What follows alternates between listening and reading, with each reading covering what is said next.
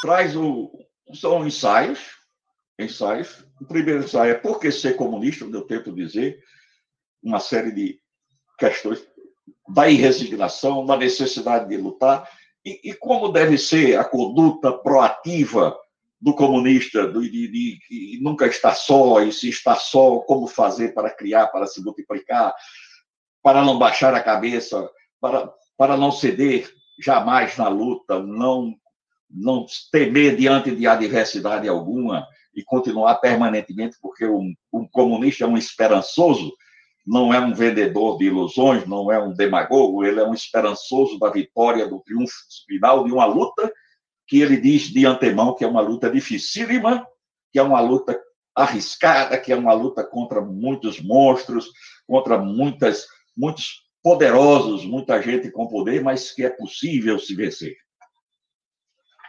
Os, os outros ensaios trata, eu trago um trabalho fundamental para ser estímulo, porque o estudo para o comunista é tão fundamental como a prática. Nós não podemos separar, nem ficar só com teoria, nem ficar só com prática. Não há marxismo-leninismo nisso.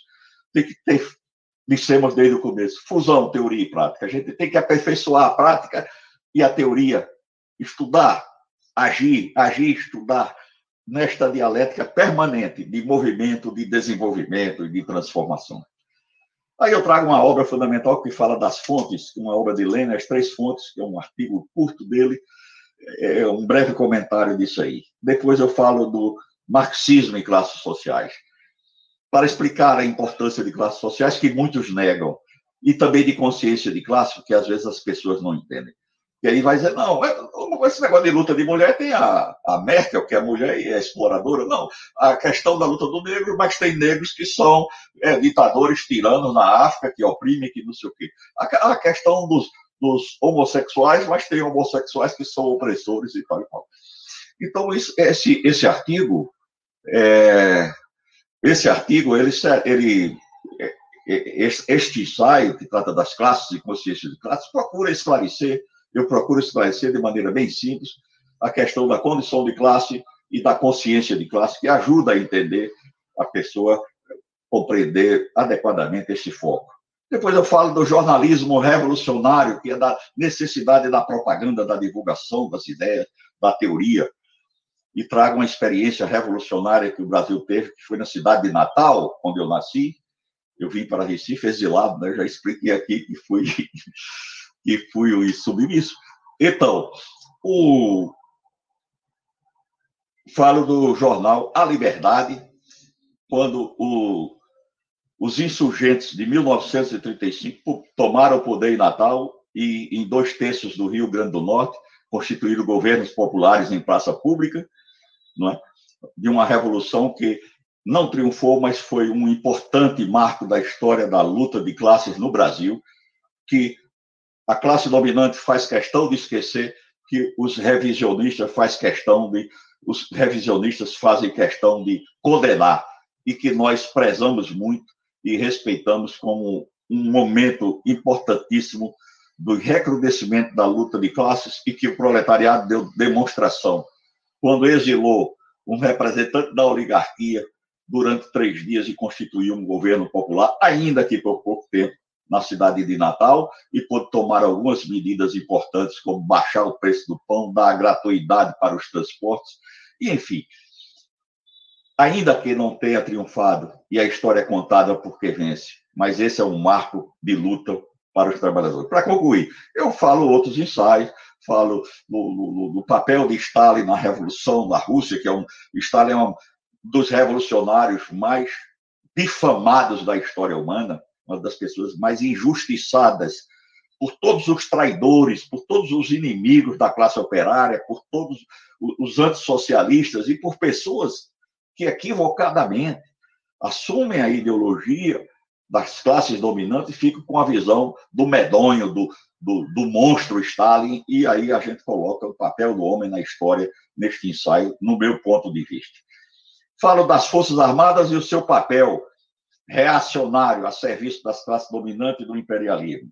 Falo da questão do fascismo no Brasil, a história do fascismo no Brasil, desde a criação até o governo atual, e, por fim, concluo com a, a tragédia anunciada que é este governo que nós estamos vivendo e temos que enfrentar e derrotar.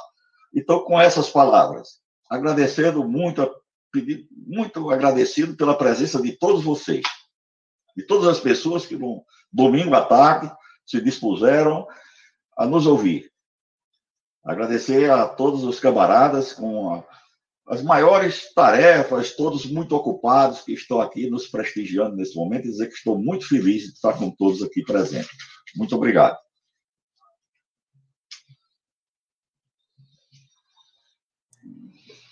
Desculpa. Natanael, e tem muita gente mesmo assistindo aqui esse debate. Vou aproveitar, então, antes de chamar a próxima participação e, e registrar a presença de algumas pessoas, né? A gente está aqui com Francisco Sena, com Renan Fernandes, com Antônio Carlos Cabral Medeiros, o Sandro Costa, o Francisco Ilo, o Lorival Esperidião, o Elísio Santa Cruz Guedes, o Inamar Medeiros, a Maria de Fátima Cavalcante, o Emilton Bezerra, o Marcelo Ramos, a Camila Ribeiro, e vou aproveitar, é, tem mais, viu? Depois eu falo mais os próximos, é, as participações, mas o Antônio Carlos perguntou aonde comprar o livro, né? Eu vou é, falar algumas coisas aqui, depois qualquer coisa o Cajá me corrige aí na fala uhum. dele, mas a gente tem o livro à disposição no Centro Cultural Manuel Lisboa, então as pessoas podem procurar pelo livro por lá. Também podem procurar no site do jornal A Verdade, mas a gente ainda vai dar mais informações sobre isso no, na continuidade aqui do nosso debate. É, Natanael, obrigada por esse início aí, obrigada pela sua contribuição. Estou doida para ler esse livro, ainda não tive oportunidade, mas é isso, né? Só indignação não basta. Eu acho que você falou bastante sobre isso e a gente é, espera e acredita que esse livro vai contribuir bastante nas discussões, né, sobre é, como a gente pode se organizar para, de fato, transformar a nossa realidade. Queria agradecer imensamente aí a sua participação, por enquanto.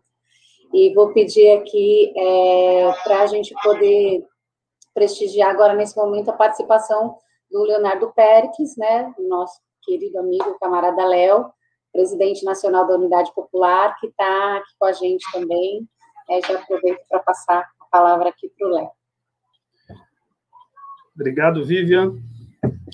Queria saudar aqui os camaradas, a apresentadora, camarada Vivian, camarada Natanael, autor desse livro que hoje está sendo lançado. Finalmente, né, Natanael saiu o livro e de uma felicidade muito grande, inclusive porque pude é, escrever o prefácio né, do livro.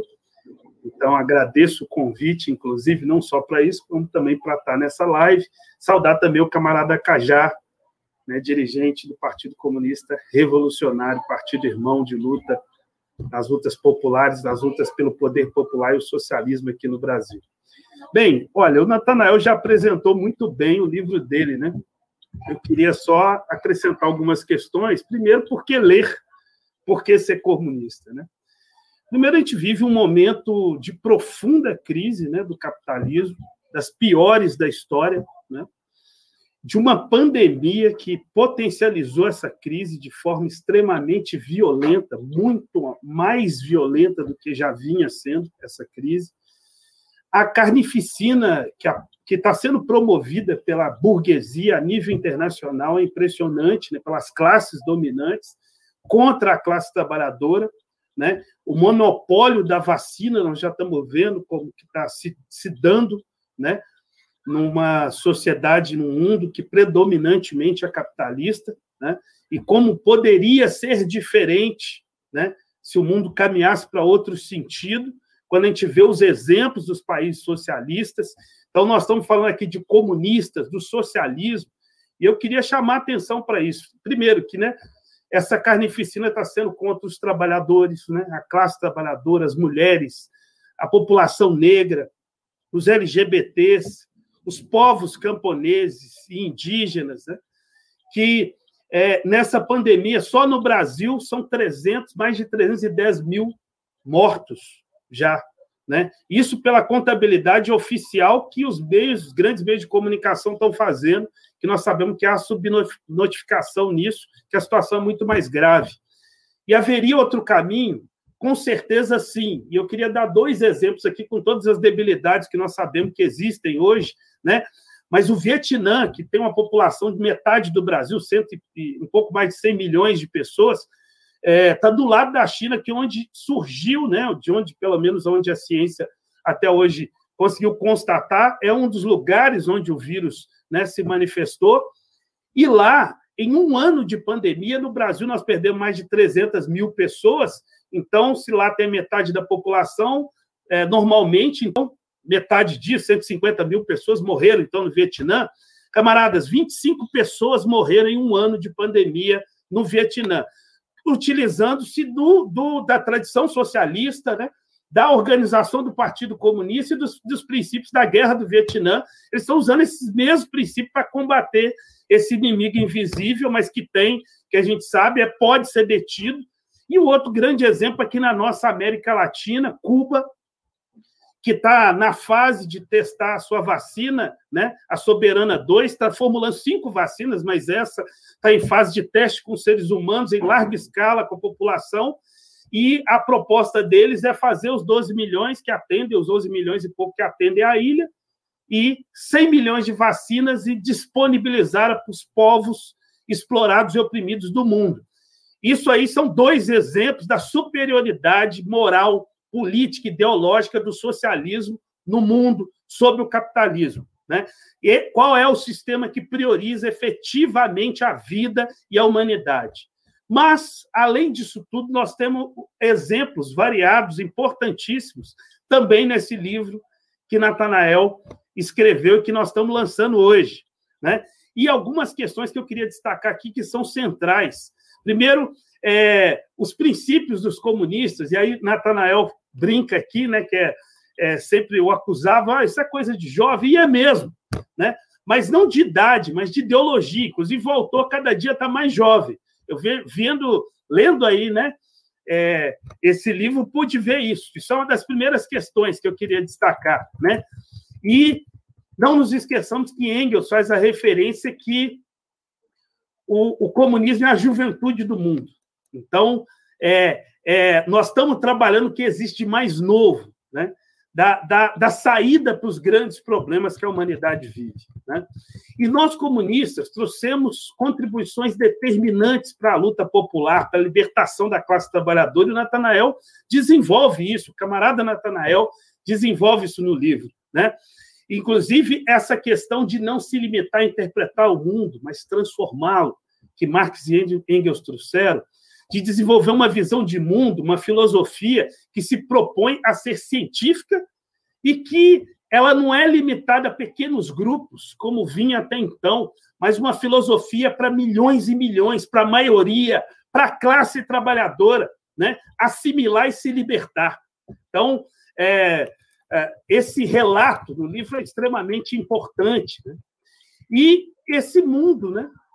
Que mundo é esse que precisa ser transformado? Esse mundo capitalista, esse mundo que traz uma exploração brutal, uma opressão brutal sobre a maioria da população.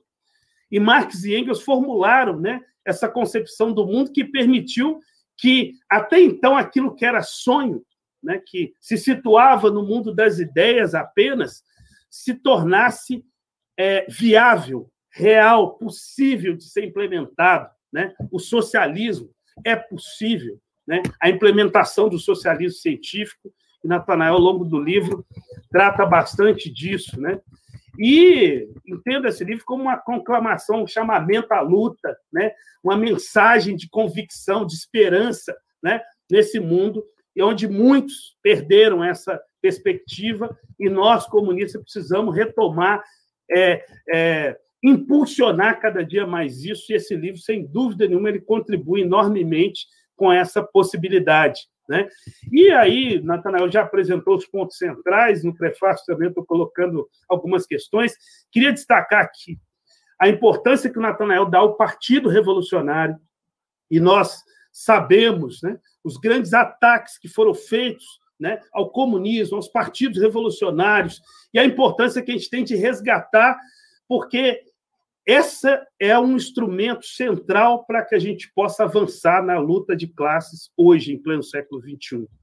aborda a importância de Lênin, e eu queria destacar aqui que a situação que o Lênin enfrentou no final do século XIX, principalmente início do século XX, na Rússia e no mundo naquela época, não é igual, mas é muito semelhante à que vivemos agora. Um acirramento extremamente violento da luta de classes, é, é, é, impulsionado por uma crise, e essa situação né, coloca na nossa frente a revolução, porque lembremos que nos momentos de grandes crises, né, a, a tática se aproxima da estratégia, aquele objetivo que nós temos, que aparentemente está mais distante, ele vai se aproximando. Então as pessoas começam a se perguntar: existe saída? Então a revolução começa a entrar cada dia mais na pauta de milhões e milhões de pessoas como a saída dos problemas que nós vivemos. Existe saída para essa situação. Né? Enfim, então, para finalizar, eu queria aqui destacar também que a ótima análise de conjuntura que o camarada faz né, no, no, nos seus ensaios finais do livro, né, destaca a import... não só né, a, importância do embate a esse governo fascista, né, né, a articulação das forças, né, das classes dominantes no Brasil para consolidar e ampliar o golpe, mas destaca também que um dos grandes fatos dessa conjuntura recente foi a criação, né, a consolidação da unidade popular enquanto partido político registrado e atuante no país inteiro, que é a questão mais importante. Então, também queria saudar o camarada ter feito essa referência importante, que eu concordo, e acho que nós temos que trabalhar cada dia mais para mostrar que essa esse surgimento desse partido, né, ele é determinante para as tarefas que estão colocadas para a classe trabalhadora e o povo nesse momento.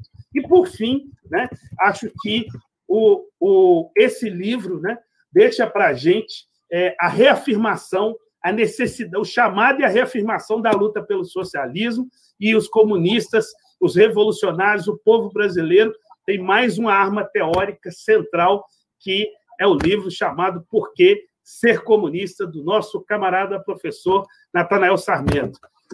Vida longa ao comunismo, ao socialismo, à revolução e às obras e o camarada Natanael. Sigamos até depois da vitória, camaradas. Obrigado. Obrigada, Léo. Obrigada, Natanael, novamente. E, obrigada para todo mundo que está participando aí no chat. A gente queria reforçar que as pessoas é, enviem perguntas pelo chat. Eu estou aqui olhando, vou tentar é, expressar aqui as perguntas que aparecerem. Então, participem por esse, dessa forma também.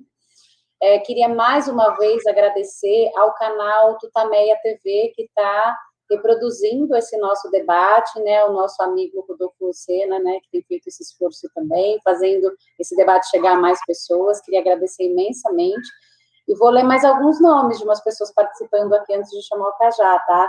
A gente tem o pessoal aqui do Sul, né, nós estamos com o Sebastião Gonçalves, que é lá de Foz do Iguaçu, a gente também tem o, companheiro P, é, Paulo, é, do Rio Grande do Sul, mas temos do, do, país inteiro, né? O Pedro Vieira, a Linilda Luna, o Tiago Santos, aí de Pernambuco, o Marcelo Ramos, o Rogério Porto, a companheira Gal, o Manuel Aires, a Ludmila Outes, Marcelo Silva, a Raquel Brício, do Pará, o Antônio Lira, o Pablo Lima Guiar, Carlos Augusto de Medeiros Filho, Danilo Sampaio, a Vilma Brício, Andréa Souza, Michel Gomes, do Ceará, o MC Demo, Pernambuco, Alex Feitosa, do Rio Grande do Norte, lembrando aí a homenagem que você fez, o Alexandre Borges, né? então queria agradecer aí a participação de todo mundo, é, e agora a gente chama, então, para participar aqui desse momento com a gente, o camarada Edivaldo Nunes Cajá, ex-preso político, né, um camarada que tem toda uma história aí é, importantíssima, né, para a nossa classe como um todo, para os comunistas no nosso país, né,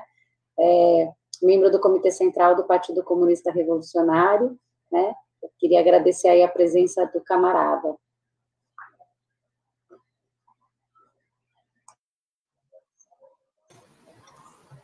Boa tarde, Vivian.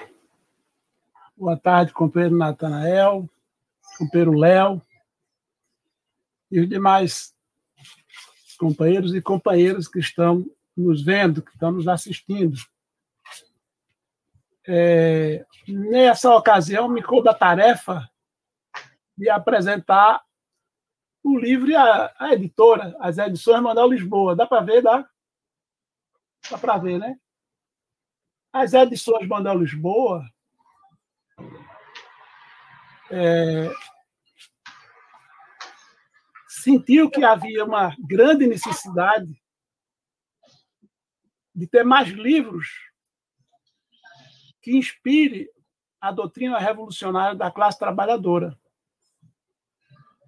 Então, criou o Centro Cultural Manuel Lisboa ao surgir há 30 anos, criou uma biblioteca inicial pequena, mas hoje uma, uma senhora biblioteca de obras, principalmente na área de ciências humanas, obras completas de Lênin, 55 volumes, obras escolhidas de Marx, é, obras de Stalin, completa, inclusive, Che Guevara, Ho Chi Minh, Fidel, enfim, há a necessidade de colocar livros e mais livros nas mãos dos trabalhadores.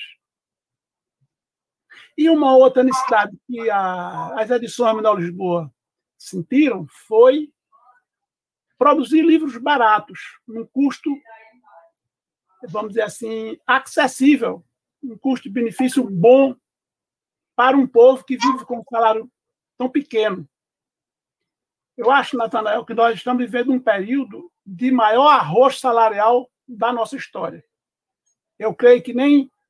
Eu não sei, eu não fiz essa comparação com os tempos lá do Delfineto, do bolo crescer para depois repartir, mas eu sinto um arroz salarial muito terrível. Você quase não compra, perdeu o poder de compra. Né? Quase, é, acho que está menos de 100 dólares o salário mínimo. Já teve em torno de 300.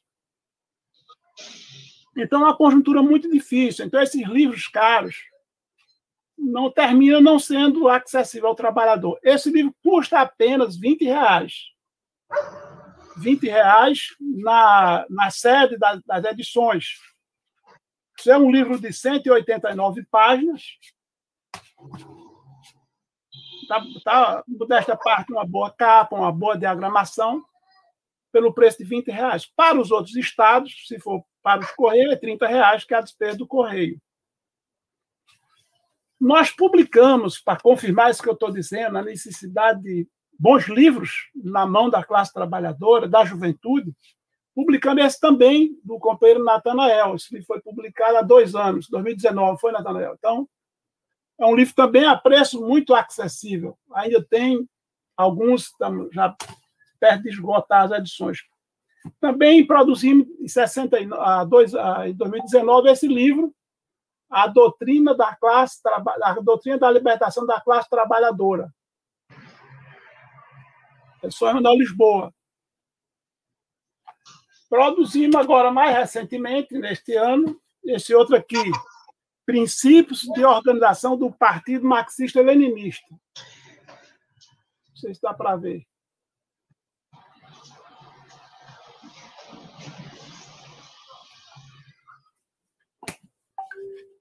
Por que livros marxistas que desperte, que fomente o debate da situação concreta de vida do povo trabalhador, né, que estimule o próprio desenvolvimento da doutrina do marxismo-leninismo. Porque nós estamos num período em que a burguesia contratou inúmeros ideólogos mercenários eu falo toda a grande burguesia do grande capital ocidental, e nesses últimos 20, 30 anos, não é pequeno, é esmagador, quer dizer, o processo de imprimir mentiras no que diz respeito à doutrina da libertação da classe trabalhadora. É impressionante como você entra numa universidade daqui ou dos Estados Unidos e o grau de alienação acerca dessa teoria poderosa, como disse Lenin, poderosa teoria revolucionária, é quase desconhecida e atacada sendo desconhecida, conhecida mais pelos ataques que ela sofre. Então, aqui no livro do companheiro Natanael, está colocada uma afirmação de Lênin que diz o seguinte, lá desse texto que, desse texto que está no livro que o Nathanael comenta, é, é, extrai das três fontes as três partes constitutivas do marxismo. Diz Lênin, o marxismo declarou uma guerra implacável, implacável contra a escravidão da sociedade dividida entre exploradores e explorados. Por isso, provoca em todo mundo a hostilidade de toda a ciência burguesa, para a qual o marxismo é uma doutrina de, uma doutrina de seita de, de perniciosos. Seita perniciosa. Na sociedade baseada na luta de classe, não há lugar para a ciência social imparcial. Na sociedade de exploração assalariada, essa ingenuidade assemelha-se a esperar que o capitalismo produza, reduzam os seus lucros e aumente o salário dos operários espontaneamente. A história da filosofia e a história social ensinam o contrário. O marxismo não se assemelha ao sectarismo das doutrinas fechadas em si mesmo, petrificada, que desconsideram o desenvolvimento da civilização. A doutrina de Marx parte da totalidade completa e harmoniosa, é concepção integral do mundo e inconciliável com todas as com todas as superstições, reações e formas de opressão da burguesia. É herdeira legítima da melhor da criação da humanidade no século XIX, da filosofia alemã, da economia política inglesa e do socialismo francês. Então, de quem são as grandes editoras? Os grandes parques gráficos, os grandes canais de televisão, os púlpitos das grandes igrejas. Estão a serviço dessa doutrina reacionária que trabalha para caluniar a obra de Marx, de Engels, de Lenin e de Stalin. Então, quero saudar é, essas iniciativas de edições de livros nessa direção. Saudar a página do Tutameia, do companheiro Rodolfo e da companheira Eleonora, dois jornalistas militantes, dois militantes jornalistas, dois jornalistas militantes de décadas dos anos 70 e 80. Dos anos 80, para não dizer, né? É, e, e que passar a satisfação nossa estar junto conosco nessa transmissão. Eu tive uma felicidade enorme falar com ele hoje, faz, fazia acho que uns 38 anos que nós não nos víamos. É, mas tem muita iniciativa interessante, rica, por esse país afora, procurando resgatar, abrir pistas, caminhos que serão avenidas rumo à libertação do nosso povo, rumo a pôr fim a essa escuridão a, essa, a esse negacionismo, a esse período de treva do ponto de vista da compreensão do mundo. A que ponto se regrediu? Bem, então o livro do camarada Natanel tem o mérito de resgatar de forma simples a mais vigorosa doutrina produzida pelos homens, a mais revolucionária doutrina produzida, organizada ao longo da história da humanidade. E sem se chocar com, as, com aquilo que foi de mais progressista no passado. É muito interessante você verificar que essa ideia do comunismo ela é bem anterior a Marx, bem anterior a Jesus de Nazaré. Ela é muito antes, muito anterior. Então, é, é importante que a gente consiga mostrar que essa doutrina é algo comum aos humanos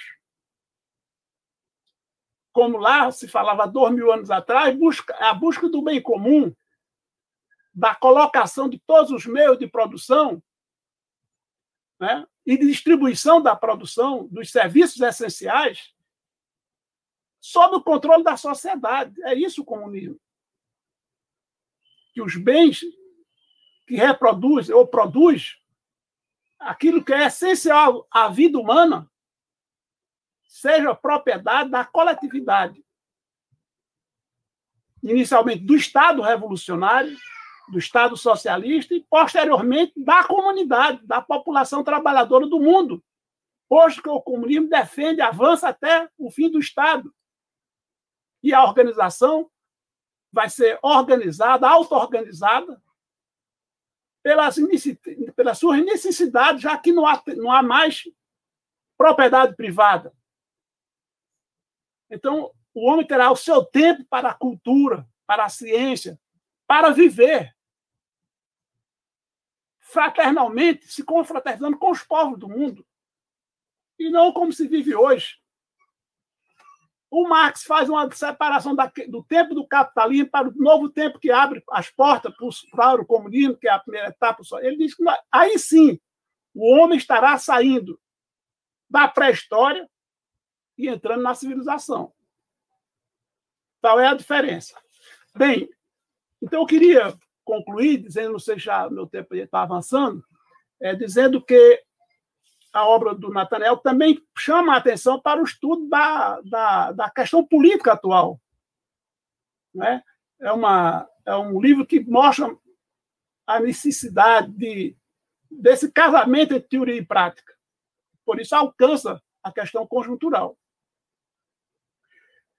Está tão difícil a situação, aqui como já foi apresentada pelo companheiro Natanel e pelo companheiro, é, do qual tenho também um orgulho grande, o companheiro Léo. O companheiro Léo ele tem uma trajetória de luta, é, daquela, daquela luta que nasce lutando. Né? O proletariado brasileiro tem sofrido nos últimos, nos, nas últimas décadas um empobrecimento enorme. E o Léo vive esse processo, arregimenta aqueles que com ele viveu esse processo de dominação, de sofrimento, a se descobrir, a se organizar e a lutar. Esse é o homem que coordena, que comanda a UP colegiadamente no Diretório Nacional e no estado, no estado, nos estados e municípios. E o PCR se soma a esse esforço de partido irmão, de, de juntar forças para derrubar esse sistema. O PCR, nessa ocasião em que nós estamos vivendo, né, próximo dos 57 anos do golpe militar fascista de 1964, e depois de perceber né, que os fascistas obtiveram da justiça o direito de comemorar o golpe de 64, quer dizer, o direito de comemorar mortes, estupros, sumiço, joga, jogada no mar de personalidades como Rubens Paiva e assassinato de homens como Manuel Lisboa, como Bacuri, como Mário Alves, Marighella. Vão comemorar o quê? O fascismo? Ora, meus amigos, se um governante na Alemanha entrasse com ação na justiça, imaginemos se é possível imaginar que um governante da Alemanha, o governo da Alemanha, entra na justiça pedindo o direito de comemorar o nazismo. O que aconteceria? É um insulto a 300 mil pessoas, quer dizer, a cerca de 10 mil pessoas compatriotas que foram assassinadas nas câmaras de tortura, quando juntamos os companheiros do campus e os, e os indígenas.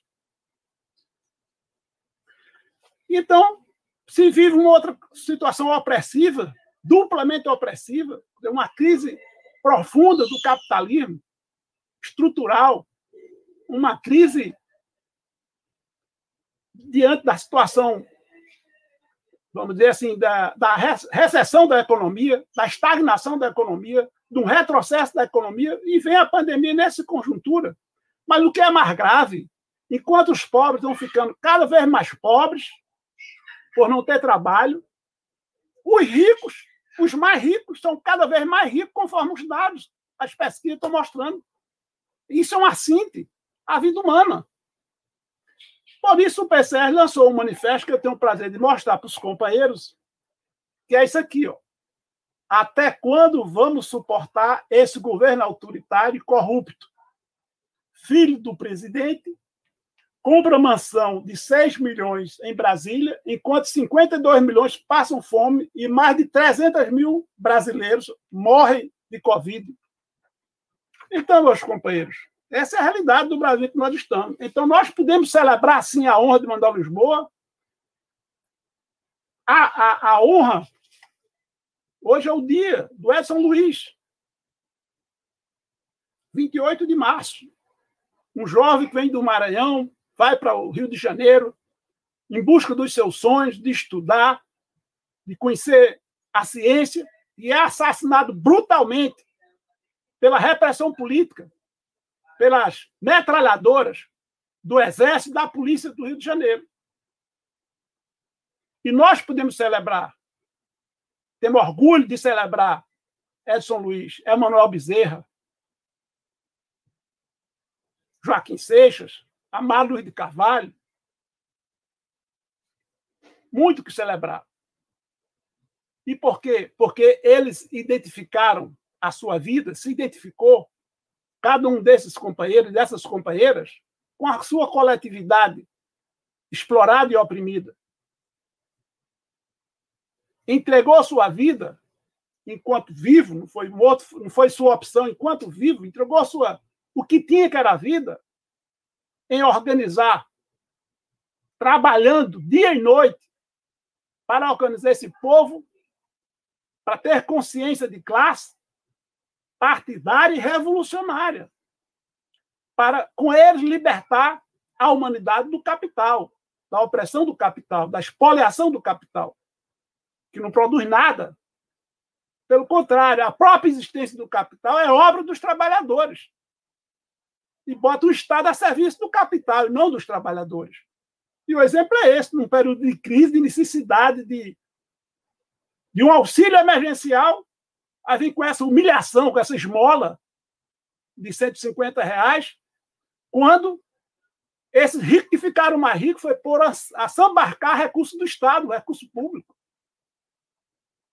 Então, esse é o papel do Bolsonaro é muito mais grave do que o papel de um doido de hospício. Esse é o papel do Bolsonaro.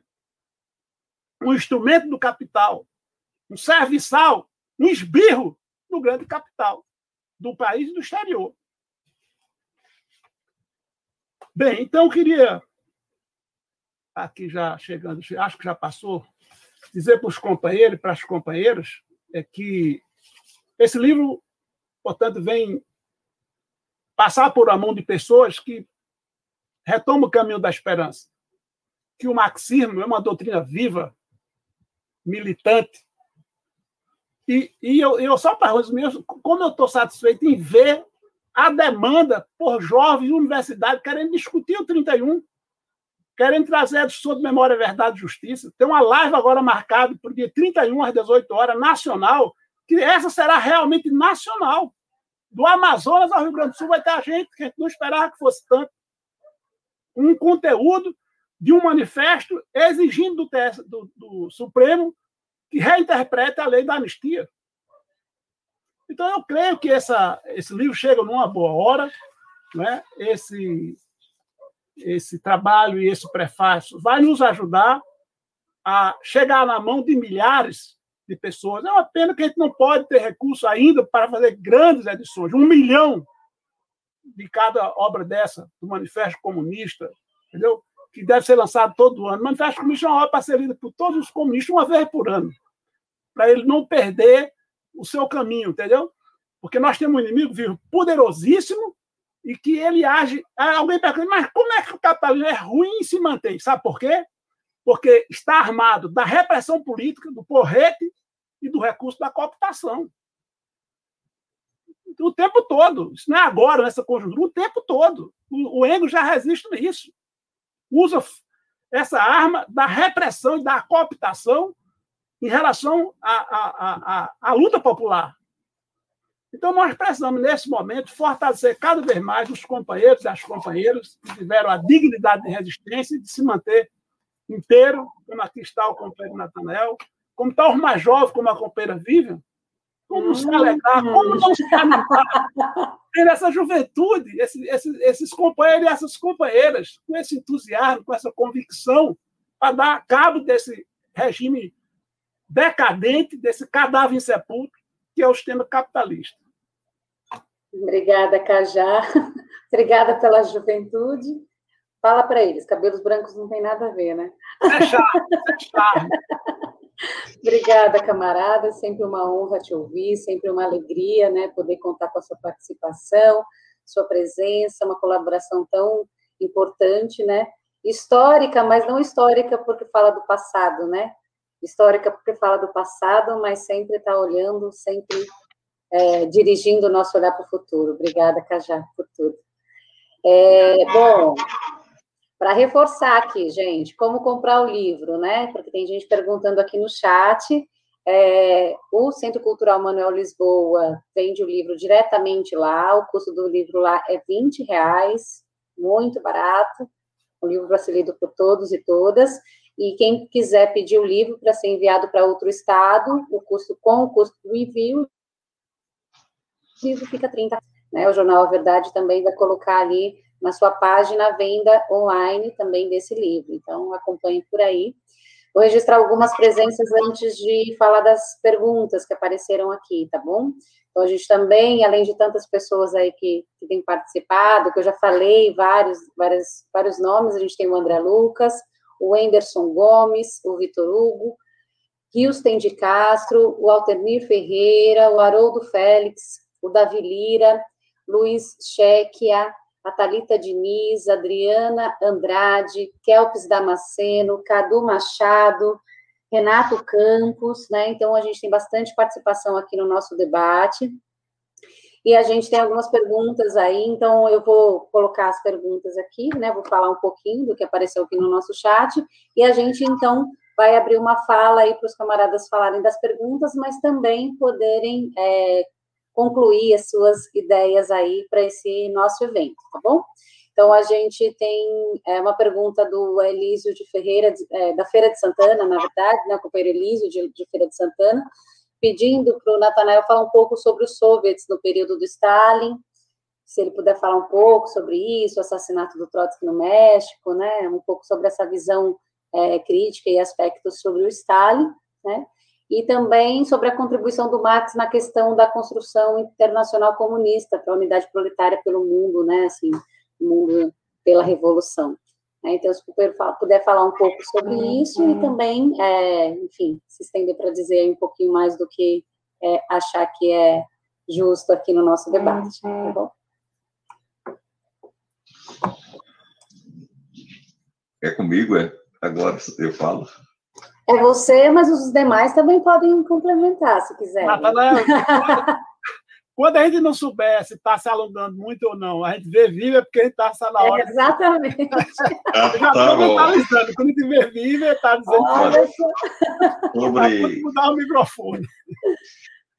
É evidente que falar sobre os sovietes é uma coisa que vai exigir uma coisa muito longa, né? Mas os conselhos de operários, de marinheiros, de soldados, de estudantes, de trabalhadores, de trabalhadoras, foi, o, foi o verdadeiro poder que construiu as bases para a revolução. O partido dirigiu, mas a partir de uma grande e uma forte inserção nessa, nesses núcleos sociais organizados, longos anos de trabalho.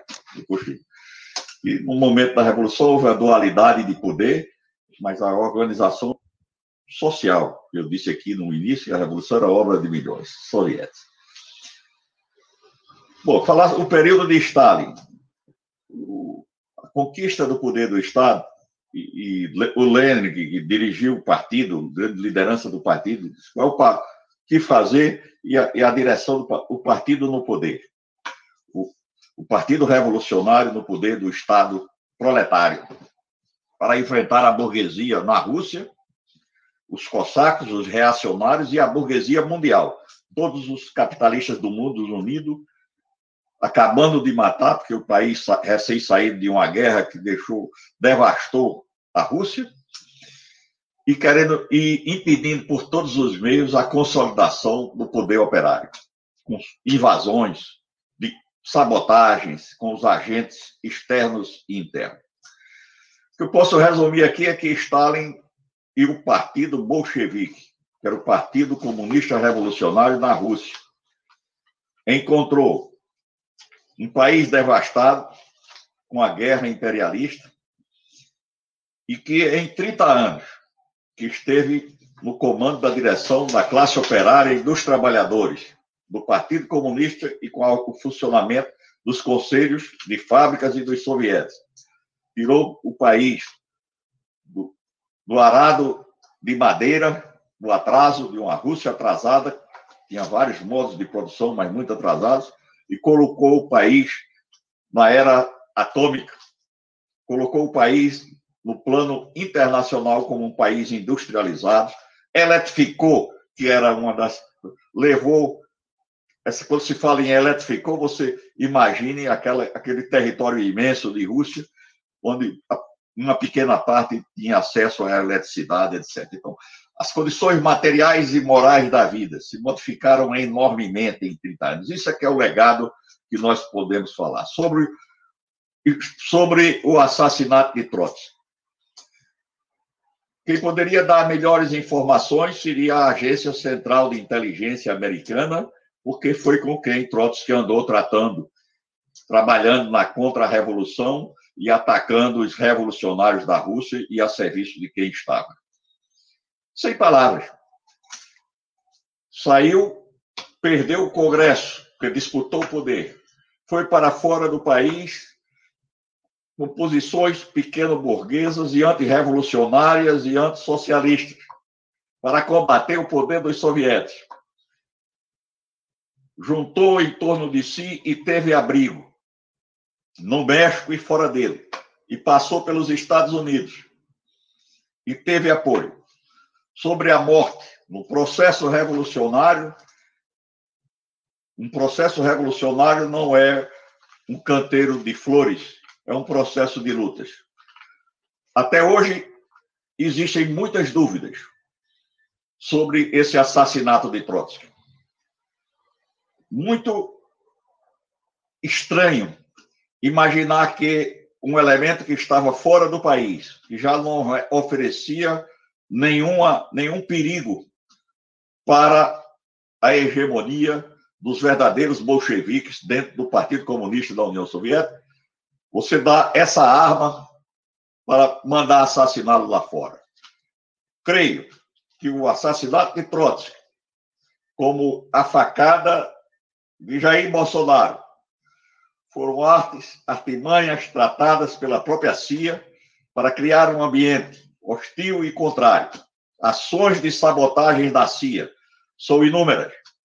Quero dizer que em política se deve perguntar a quem interessa Política não é uma coisa simplesmente subjetiva, é prática.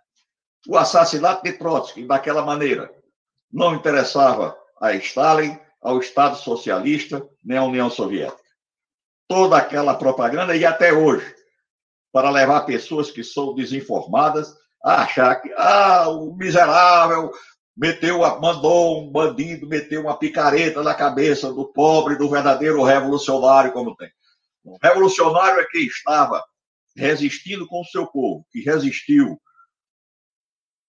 duas guerras, enfrentou duas guerras, enfrentou uma guerra civil interna, construiu com imensas dificuldades e sacrifício do seu povo para levar as, elevar as condições materiais de vida e elevou, industrializar um país e industrializou, criar condições culturais elevadas e criou, ali sim estavam os revolucionários. Não são revolucionários os que abandonam a luta e muito menos aqueles que passam a atacar os que estão enfrentando as dificuldades no país. Então, sobre o assassinato de Trotsky no México, sobre os soviéticos. Sobre os soviéticos, digo, organização de bases dos trabalhadores das trabalhadoras, do povo, sob a direção de um partido, Partido Comunista, que é o partido que representa o proletariado, quando nós falamos em democracia do proletariado, nós estamos falando na ditadura do proletariado. Por que ditadura? Porque todo Estado é ditatorial. O Estado dita. Dizer que Estado é democrático, isso é a ideologia da burguesia. Todo Estado é ditatorial.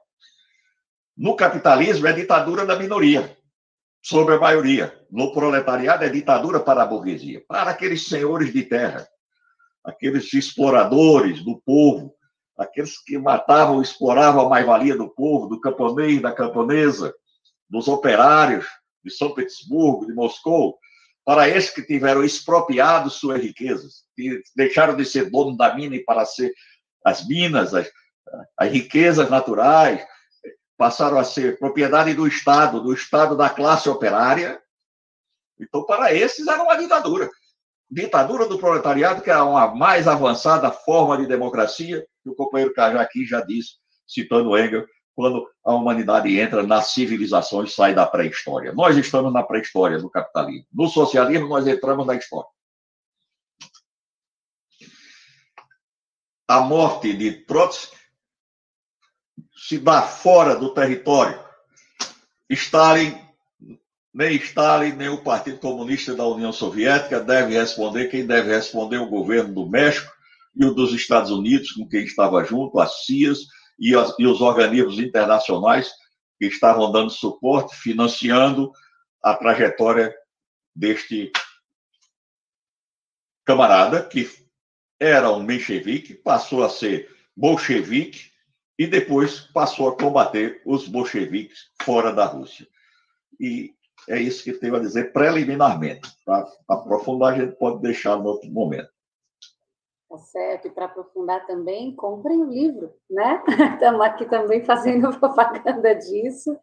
É, a gente agradece muito a participação de todo mundo. Apareceram algumas novas perguntas no chat, mas infelizmente a gente não vai conseguir responder todas agora, mas para isso a gente tem toda a nossa história, toda a nossa luta, temos aí o, o camarada também é, ativo para poder continuar no, em outros debates discutindo aprofundando é, esse tema e tantos outros, né?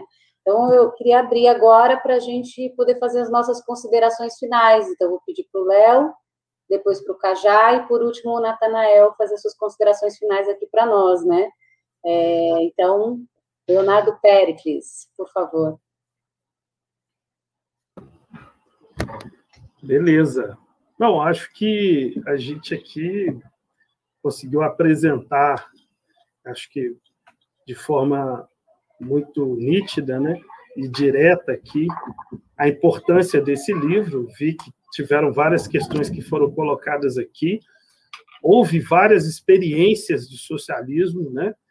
E nós, para que a gente possa avançar no século XXI, nós precisamos aprender com, as, com essas experiências, considerar os erros, né, avaliá-los, como que a gente pode superá-los e, principalmente, é, reafirmar aquilo que nunca devia ter sido abandonado, porque muitos setores, inclusive do nosso meio, né, acabam se polarizando apenas por essa parte do que deu errado.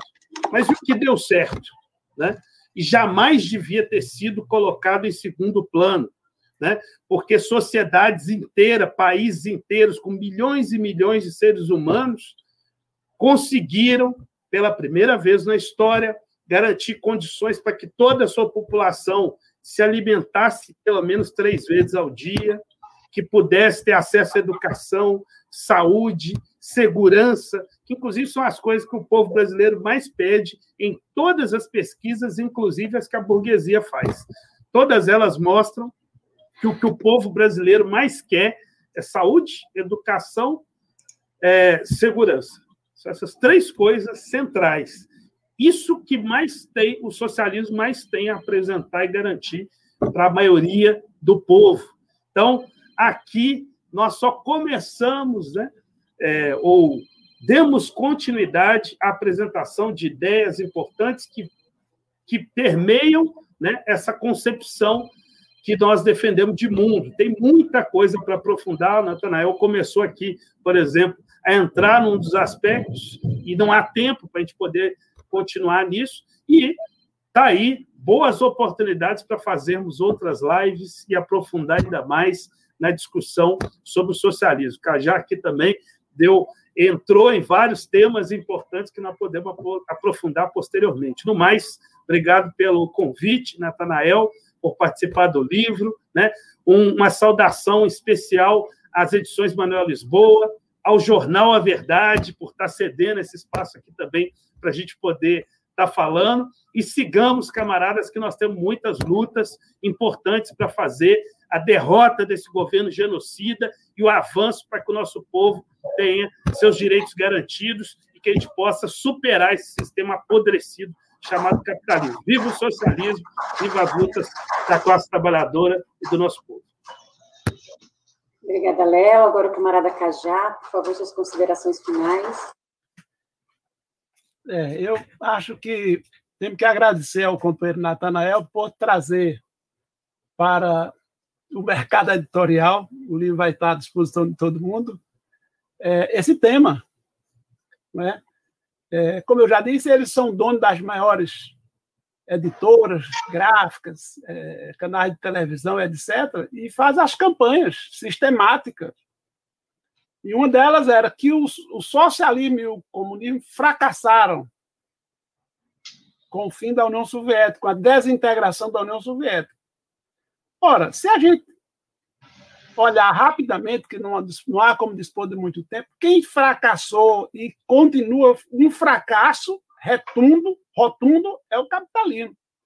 Porque há 500 anos não resolveu um problema, um desses graves problemas que o companheiro apontou aqui. Nem nas nações mais ricas. Os Estados Unidos é o país que mais assambarca recursos do mundo, drenando para lá, e você tem 10% da população de Nova York morando debaixo de ponte não tem casa, não tem comida, não tem trabalho. Quer dizer, esse, isso aqui é um fracasso. Desigualdade social, isso é um, um, fenômeno que só quem pode acabar com ele é o social. Onde ele se, onde, onde iniciou a primeira fase, foi a primeira coisa que fez e conseguiu fazer. Agora, a luta de classe ela é incessante, é permanente e, o mundo, e no mundo todo. Então, nós não conseguimos vencer de uma vez, como também o capitalismo não se firmou num primeiro momento, caiu na França, no lugar que era o lugar a luz do mundo, e caiu. Foi lá que derrubou o feudalismo, instalou a, a sociedade nova, onde floresceu a cultura, etc., a sociedade, vamos dizer, é, capitalista, e, e voltou a, a monarquia. E não foi por um dia nem dois, não. Então, nós, o Lênin chegou a dizer: se o socialismo cair, nós, o, o povo, porque não sei, já imaginou que não sabia, tá? o povo o reconstituirá por 100 vezes, mil vezes, quantas for necessário. O que a humanidade quer não é um regime chamado comunismo ou socialismo, quer um regime que resolva os problemas da sua vida, para ele viver. Para ele não ser um peão, um parafuso de uma igreja. Ele quer viver, ele quer ter o direito de viver. E o trabalhador não vive debaixo do regime capitalista. Mora dentro do ônibus, quatro horas para ir, quatro horas para voltar. Quer dizer, é um inferno. Portanto, quer dizer, em tão poucos, poucos dias, porque a história conta de século, em tão pouco dia que se organizou uma sociedade socialista, em poucos anos, resolveu seus problemas básicos. E, e não foi avante por conta da luta política, da luta de classe internacional, que ela é internacional, por mais que alguém não queira, mas ela é internacional. O seu reflexo, seus estilhaços, atinge a todos. E logo, logo ela está é, retomando o seu caminho fulgurante, o seu caminho de luz e pondo fim a essa escuridão que ele está vivendo. Estamos aí com essa retomada do tema, companheiros. Obrigada, Cajá. Natanael, nosso autor. Sim, camarada, quero dizer que uma satisfação enorme, não é extraordinária. Lançar um livro é sempre um prazer, mas esse não é um mais um livro. Esse é um livro é, muito vamos dizer, querido, muito desejado na sua elaboração. Eu quero agradecer às edições Manuel Lisboa pela oportunidade, ao Jornal A Verdade pelo espaço que está publicando. Agradecer pessoalmente ao camarada Cajá pela sua participação, sua contribuição. O camarada é firme para nós, sempre uma referência política. É? Ao camarada Léo, é nosso presidente e que cada vez mais me orgulho de fazer parte da Unidade Popular pelo Socialismo, tão bem dirigido, camarada com sua capacidade de coesão, sua capacidade de síntese, forjado na luta e temperado no aço da luta de classe, camarada. É uma, um prazer muito grande, muito honrado. A camarada Vivian, que, é? Nossos agradecimentos a todas as pessoas que ficaram até agora, né? É um momento feliz, um momento de felicidade e às vezes eu sou muito espontâneo e rígido e me lembro das palavras de Che quando diz, ai, que endurecer, sem, é, temos que endurecer sem perder a ternura jamais, né? É, eu, é, quando se fala muito na questão de Stalin, é, sempre vem a história do assassinato de Trotsky. É, primeiro, é como se a vida, a trajetória de um grande revolucionário e de um maior estadista do século XX, principal protagonista da Segunda Guerra Mundial, na solução dos problemas, se resolvesse o episódio da morte de uma pessoa que estava no exílio. É, daí você já percebe que existe a má fé, a intenção deliberada de desviar a atenção.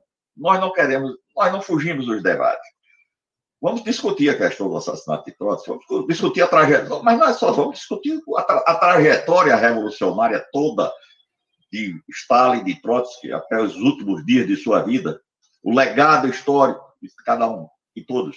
Depois você se posiciona, você opta pelo caminho que você queira, faça as suas escolhas, mas façamos as escolhas consciente, objetivamente e com decência, não com manipulação. Não empreendo pelo ouvido com a ideologia das classes dominantes. Esta é a questão. Então, meus queridos amigos, Vivian, um forte abraço. Esse negócio desse cabelo branco aí não tem nada. Você pinta para fingir que. É o chá. Você é pinta, você pinta para fingir charme. Que fica charmosa, filho. Você, você, você, você pinta esse cabelo de branco para fingir que é mais. Né, que é mais madura. Que é, é mais madura. Isso, isso, a gente já percebeu isso. Viu? Muito obrigado, camarada. Muito obrigado a todos. Eu me despeço de todos e todas. É, muito agradecido e prestigiado por todos vocês. Muito honrado. Muito obrigada, camaradas todos, né, por esse debate. Quem está aqui acompanhando com a gente, todo mundo que participou. Léo, Cajá, Natanael. Né? O livro fala muito do que, do que ser comunista, né? O livro tem muitas, muitas informações de por que a gente deve ser comunista. Mas, com certeza, um dos motivos pelo, pelos quais vale a pena a gente ser comunista é a gente poder andar ao lado de gente tão maravilhosa, tão dedicada quanto vocês. Obrigada pela honra de ter me convidado para mediar essa mesa, né? E poder participar aqui do debate com tanta gente tão séria, tão aguerrida e tão dedicada ao futuro da nossa classe, né, ao futuro da humanidade. Obrigada, camaradas todos, e estão encerrados os nossos trabalhos. Um agradecimento especial para a Eleonora e o companheiro. Com certeza. Rodolfo Lucena, Eleonora, do canal TV Tutameia. Obrigada, viu? Obrigada, Jornal Verdade. Comprem o livro. Desliga que senão a gente não vai sair. Não sou eu que desligo, não. Estou esperando as pessoas desligarem.